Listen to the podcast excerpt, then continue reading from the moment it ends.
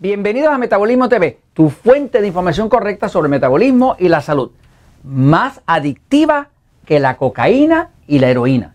Yo soy Frank Suárez, especialista en obesidad y metabolismo, y hoy quiero hablarte, pues, de la adicción de algunos alimentos, en especial uno, eh, que resulta ser más adictivo que la cocaína y la heroína, que son drogas muy poderosas en términos de adicción. Eh, este artículo acaba de salir un artículo en la revista Forbes. La revista Forbes es una de las revistas más importantes económicas americanas. Este, y este artículo eh, va, eh, profundiza sobre el tema de que descubrieron, haciendo pruebas en laboratorio, específicamente con ratas, descubrieron que las galletas Oreo eran más adictivas que la cocaína y la heroína. Gente sufriendo en estos momentos. Hay gente sufriendo ahora mismo. acaban de ver yo sé que ahora mismo algunos de ustedes están sufriendo porque les estoy dando esta información. Pero se descubrió que las galletas Oreo, que fue lo que se usó como parte del experimento con las ratas como tal, se descubrió que era más, tenía un poder más adictivo sobre la ratita. que la Oreo tenía un poder más adictivo que la cocaína o la heroína, ¿no? Este, y eso es un indicador. Fíjense, aquí tienen una imagen de heroína, ¿no? La heroína se inyecta y es una de las drogas más adictivas que existe. Y aquí tiene una imagen de eh, cocaína. La cocaína se eh, inhala, ¿no? Este, eh, y es una droga muy, muy adictiva.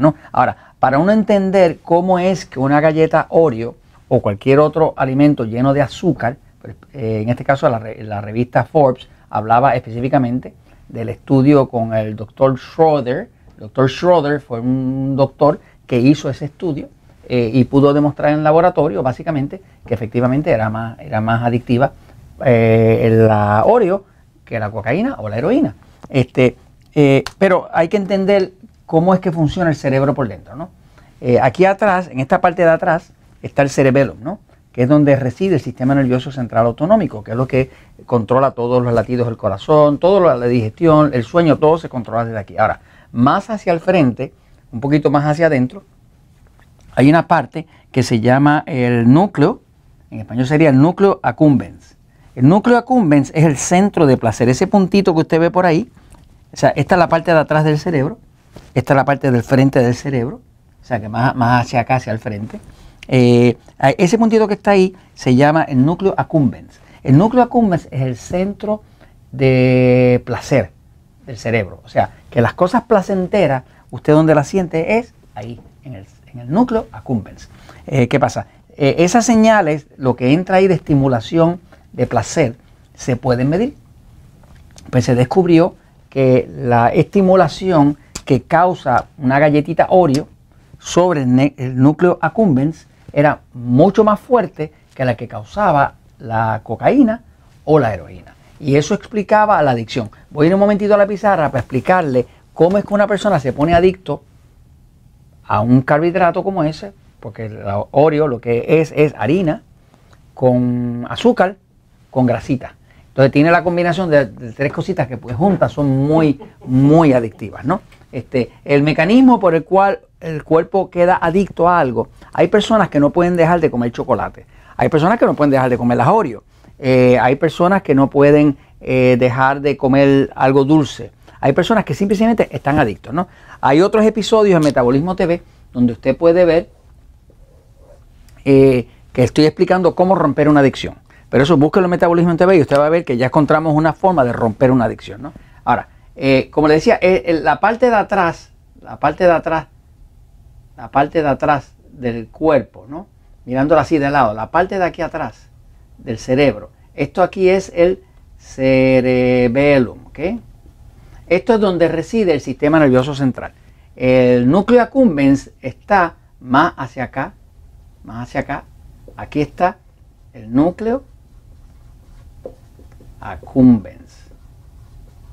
Este es el centro de placer, o sea que el placer que uno siente cuando uno come algo dulce, sabroso y demás, está en ese punto.